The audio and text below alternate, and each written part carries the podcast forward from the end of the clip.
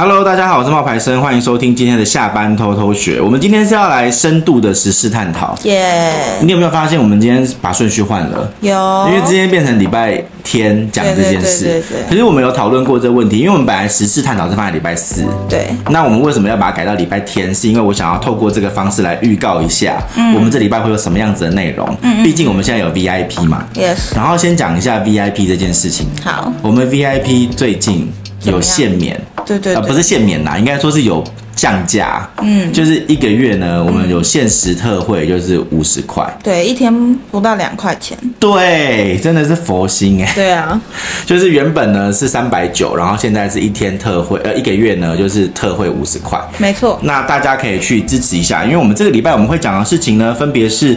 社群里面你在 IG 做哪些事情会被 IG 官方封锁？嗯，然后呢，你的感情，第礼拜二呢是你的感情付出是不是总是没结果？嗯，那有什么办法让你的感情付出是有结果的？嗯嗯嗯，对。然后第三呢，就是我们会来讲一些就是。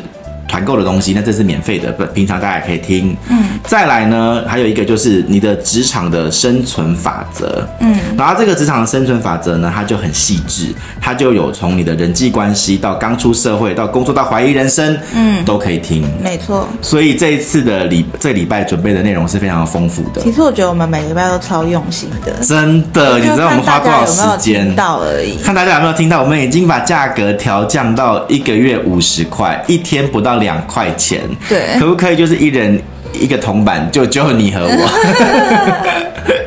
对啊，那我们接下来讲的深度探讨的事情呢，是跟抖音有关的。嗯，哎，你有平常在用抖音的习惯吗？偶尔，就是我很多平台的那个短影音滑的差不多的，很无趣的时候，我就会看抖音。那你抖音通常你印象比较深刻的是什么东西？那个变装、卸妆、变装的那种，我知道，我有看呢。是吗？对啊，就是我觉得有时候你是喜欢看那种辣妹，就化妆很厉害的，还是卸妆反差很大的？反差很大的。嗯。不过现在最近有点夸张，他们还会戴假牙。对，我觉得那就有点无聊，就是你没有必要为了要搞出那个反差感，然后去戴那个龅牙。对对对，他先把自己嘴弄得很凸，像那个莫文蔚的食神的那种。对对对对，齙牙，然后我觉得那就没必要。然后我觉得比较夸张，可是他他就吸引到你的注意啦，你看你就看到了。也是哈，嗯，为了流量不择手段，对不对？他只是戴个假牙，应该也还 OK，他们应该是这样想的。然后我有看过，就是还有人会用那个刀啊。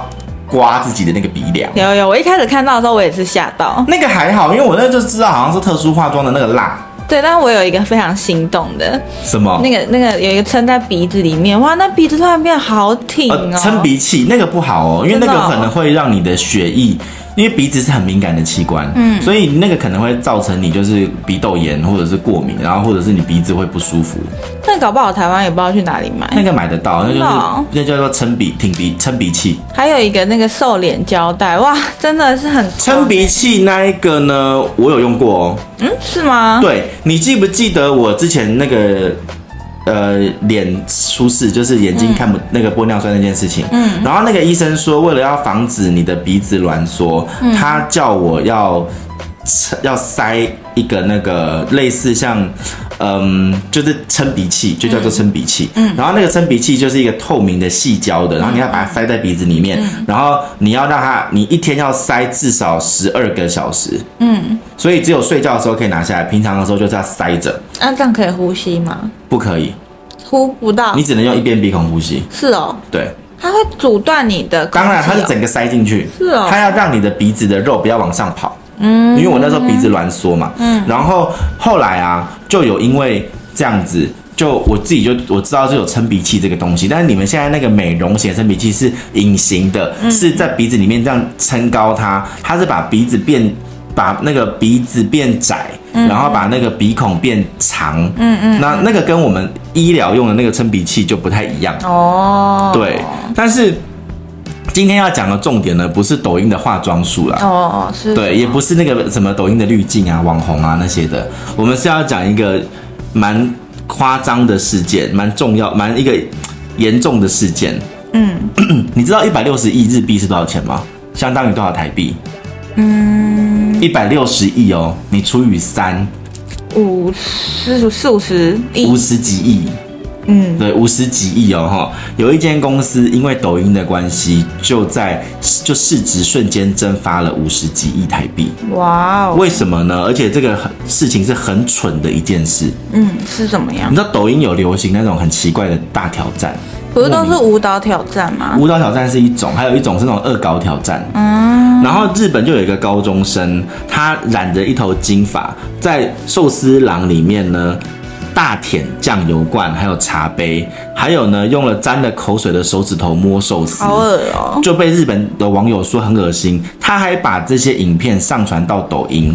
就因为这样子，让寿司郎的母公司市值蒸发了三十六点八亿台币，哦、也就相当于一百六十亿的日币。好扯！而且这个争议的影片呢，我不晓得大家有没有看过，因为这个影片不是最近的事，大概是在呃一月呃。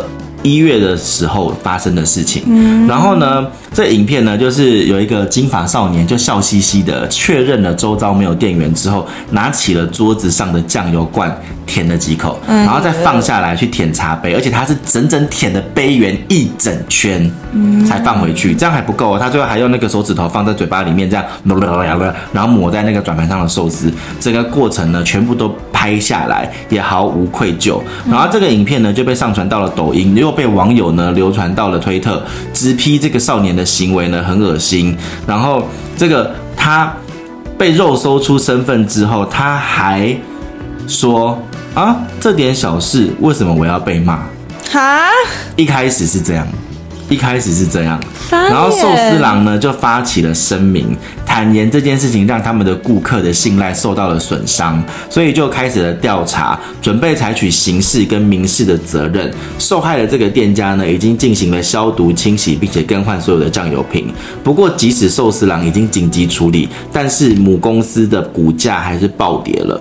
可是，这你要说是他们寿司郎的问题吗？也不是啊。是这个少年的问题啊！对啊，那为什么受影响的是餐厅呢？因为餐厅就是大家会不敢去啊。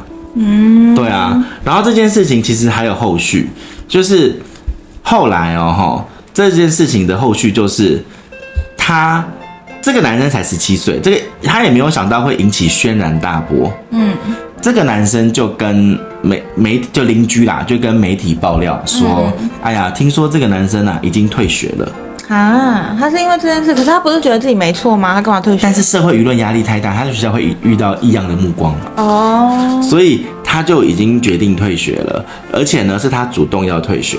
他说，然后邻居说他平常是个听话的孩子，平常还会到家里的田地帮忙，然后一直以来都是留黑发，只有在寒假的时候想要放纵，然后染在父母的许可之后才染金发，没想到会出现这个脱序的行为。我觉得这个邻居重点画错，不是在于黑发跟金发，好不好？那而且他有没有想过，其实不是只是这个小孩的问题，帮他拍摄坐在他对面的那个人呢，也怪怪的，那个人也有问题吧？搞不好他是受他的鼓舞。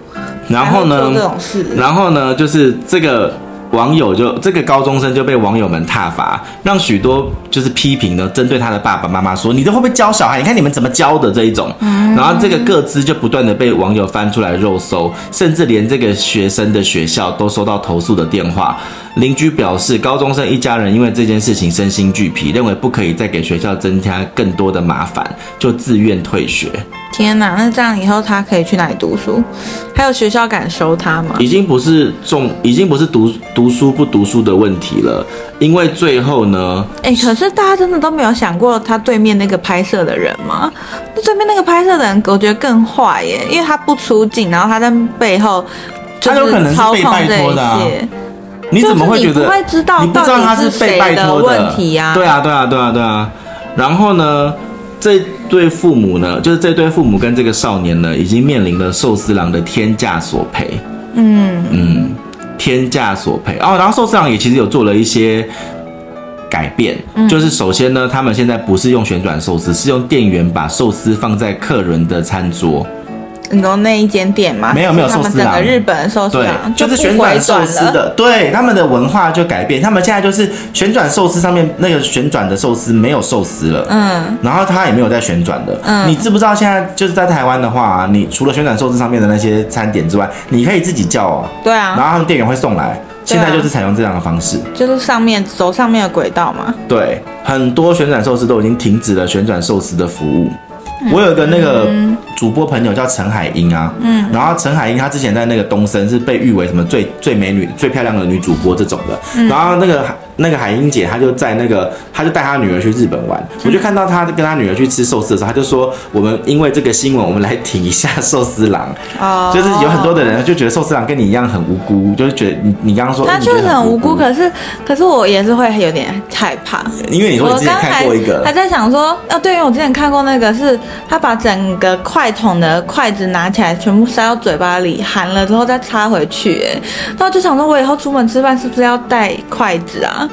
我就是很害怕。可是他刚刚舔的那个范围。还有包括那个杯子，对啊，你连杯子都要带，怎么可能？怎么做得到啊？真的是。所以其实呢，这就引发了一些思考。首先呢，现在的社会就是很追求效率。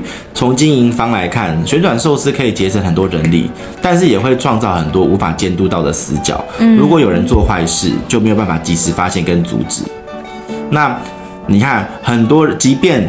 那一间寿司郎，他们呢已经改变了服务流程，可是还是有很多的人像你一样说，哎呀，还是会选择更安心的用餐方式。就是其实心里有一点点阴影，可是寿司郎其实蛮好吃的。对，可能我就会改外带啊，就是他直接包好我带走这样。然后再来就是说，如果没有网络这件事情的负面影响，有可能局限在很小的范围。是没错，可是对可是他啊，他一旦他放在网络上。它就有很短的时间传遍每一个角落，然后企业的危机管理跟不上，也发挥不了作用。重点是发挥不了作用，唉你就只能够眼睁睁看着股价崩盘，然后也因为这一件事情，再加上你我们刚刚有分享嘛，对不对？你会知道说，其实这种恶作剧并不罕见哎。嗯，你刚刚说有筷子的，对啊，好像是一种模仿效应。对，我不知道是他们本来就有这个挑战，还是说是因为刚刚你说的这个新闻才引发？没有，本来就有这个挑战，看到的这一些，本来就有这个挑战。嗯，然后受害的店家这一次其实是决定进行民事跟刑事的追究。其实不管他们有没有告赢，他都可以帮，都先输了，不是，他都可以帮助这个法律的规范变完善哦。然后以后会有人就不敢去做这件事。哦，对，不管他们有没有赢，可是他哎，大家惊啊，嗯，对，然后最后就是说，社交媒体的出现，其实会让很多想要得到关注的人，或者是社会上的弱者，为了引起别人的注目，容易做一些铤而走险或者过激的事情，嗯，这些事先很难阻止，也会出现模仿者。那这个少年他一定没有想到会有这么大的影响，嗯，然后现在可能已经很后悔，可是没有用了。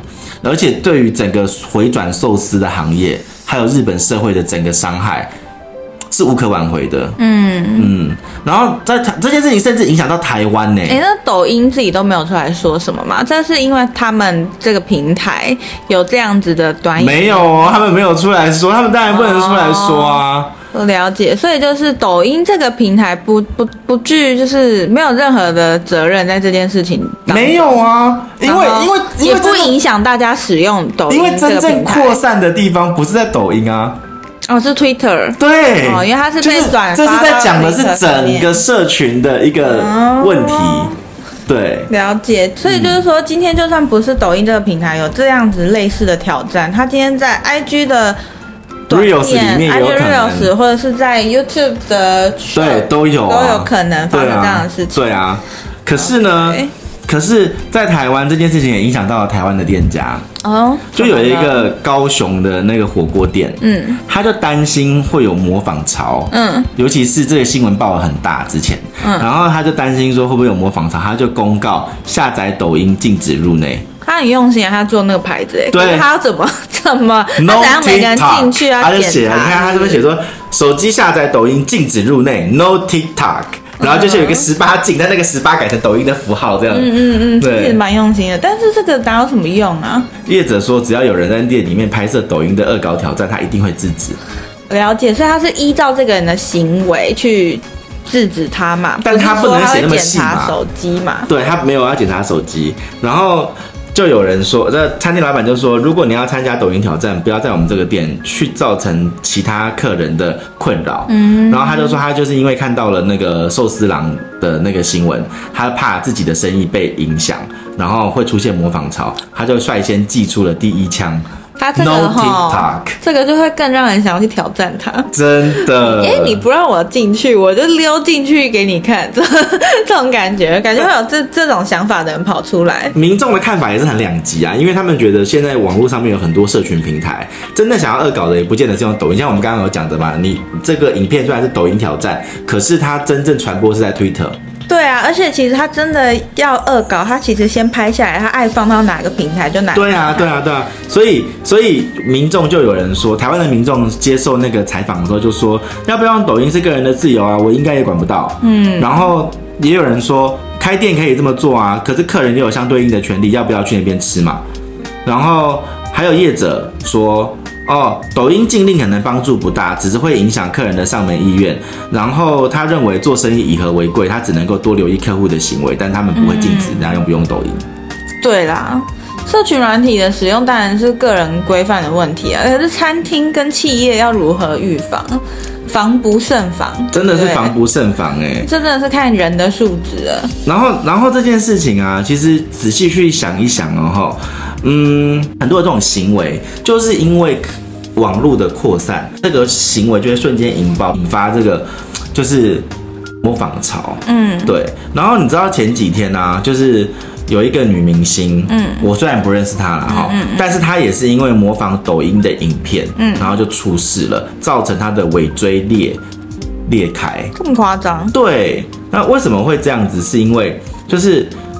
这个女生呢，这个女明星，我们就不讲她是谁了，因为我也我也不认识她，但她就有参加那个什么全明星运动会，嗯，然后她就是私底下常常在网络上面跟粉丝互动，嗯，她就说她为了要模仿抖音的一个动作，意外的让她尾椎裂开，无法正常走路，嗯，治疗的时候更是一度痛到痉挛，嗯，然后那个动作是什么？就是有一个人呢，单手把另外一个人呢从胯下举起来，嗯。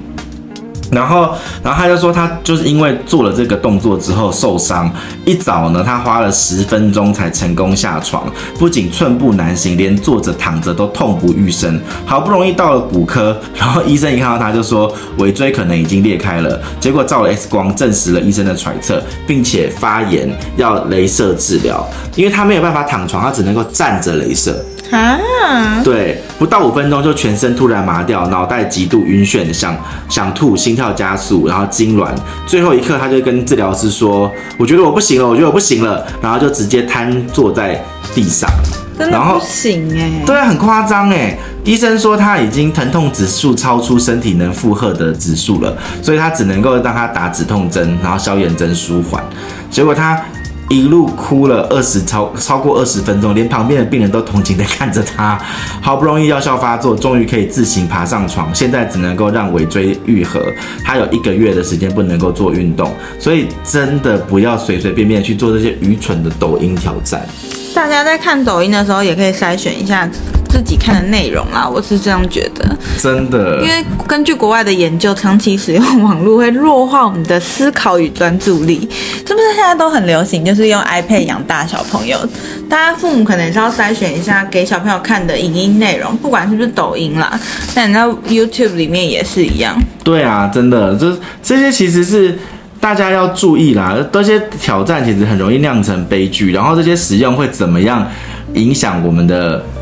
就是，嗯，头脑。对，大家其实就是要注意一下。然后，就之前有一些青少女啊，就是青少年啊，他们会在网络上面看到饮食控制的影片啊，嗯，嗯，嗯，然后结果抖音就一直给他看那个厌食跟饮食失调的影片，就是画面里面全部都是跟他差不多年纪大，但是都非常非常非常瘦，然后就影响他的心理健康。结果、oh. 对，结果后来就有一些学校，就是在这刚刚那个是英国的案例嘛，对不对？嗯、可是就有一个学校，他们在西雅图，他们就类用这样子的理由去控告抖音还有脸书，造成学生的焦虑跟忧郁人数的上升。哦，oh. 对，然后就有《华尔街日报》就去采访过很多个精神科医生跟儿童心理科医生。简单来说，人类的主管意识的那个是你的前额前额叶皮质，那二十五岁才会完全。成熟。如果儿童啊、青少年过早的接触这些短影音，密集的接受这些刺激的话，会导致注意力无法长期集中。嗯嗯。然后我自己是觉得说，在这一些抖音的挑战里面呢、啊，真的大家要要小心谨慎一点啊，就是不要去做这种很蠢的东西。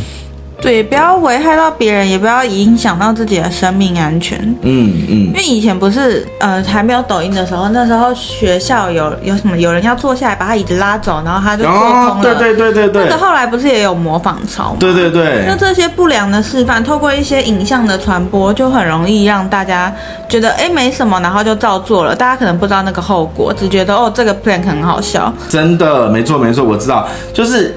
以前，可是说真的，我以前也愚蠢过，做过这种事情。是吗？对，就是，可是我没有成功。哦，就小朋友的时候，常常会不知道。可是他们当当接受到一些新奇有趣的事情，他们只会觉得哇，这个很酷，想试试看。但他们可能没看到这个影片背后发生的悲剧，或者是这个这一秒片段之后到底发生了什么事情。对。对，然后我我跟你我我跟你说，就是最近啊，因为我们在办那个社群课嘛，嗯、对不对？然后在办社群课的时候呢，其实呃，我们最近要办那个三月十一号有一个三小时的社群课，然后那个社群课会教大家不用很多粉丝，然后也不用花很多钱，你就可以学着怎么样涨粉，然后替自己赚取第二份的那个收入嘛，嗯，就是对那。我们有两个版本的，是有八百块的版本，就是三个小时的版本。对。然后另外一个版本是年度的版本。没错。对。那年度的这个版本里面，其实我在看自己的这些学生，他们在经营社群的时候，我就会觉得说，其实有些人真的很天真呢。怎么了？干嘛？就是他们都会一直觉得说，是不是要去做一些特别的事？什么叫做什么意思呢？或者是说，是要怎么样才能够涨粉？他们就会有时候会走火入魔。啊？比如说，像刚刚那个呃，抖音的模仿影片，就算是一种他们的涨粉的方式。对对对对对，他们说他们是不是也是要去做这一些，就是比如说特立独行的东西，嗯，然后他们这样才会涨粉丝。嗯，那我就会问他说，你觉得这一些来看热闹的人走了之后，他们会留下来吗？对啊，就划过去而已吧。对啊，你这些你提供的内容如果没有价值的话，让大家只是看热闹，然后。你也没有长得特别帅，你也不是说特别的那个漂亮，你也不是特别的怎么样的时候，那为什么大家要留下来？难道你今天跳水从一公尺你要跳到两公尺，再跳到五公尺，那这样有意义吗？对啊，这样有意义吗？对啊，然后我就会很想要跟这一些学生说，就是不要有这种很荒谬的这种想法。它可以带来短期的关注，但是它甚至连短期的关注都带不来，因为你以为你做这件事已经很出格了，可是说不殊不知有其他的人做的比你更出格。对，所以其实你真的想要增加粉丝或是有关注，你应该要先去思考你的族群呢，嗯，就是你想要哪一种人。想要哪一种人？对，你想要哪一种人？你想要的是来看热闹的，还是真的会跟你花钱的？嗯哼，就是我们这一次，我这次我比较我比较鸡婆，你知道，这一次我用了一个一年度的这种方案，嗯，来教大家这件事情。然后，然后我们会有十二堂的直播课，我们非常用心，真的，这是精选十二堂的直播课。然后呢，会有专属的赖群组，可以跟大家就是。讨论还有分享，你要怎么去经营这一切？透过我们的 SOP，对，然后一步一步打造自己的自媒体的品牌。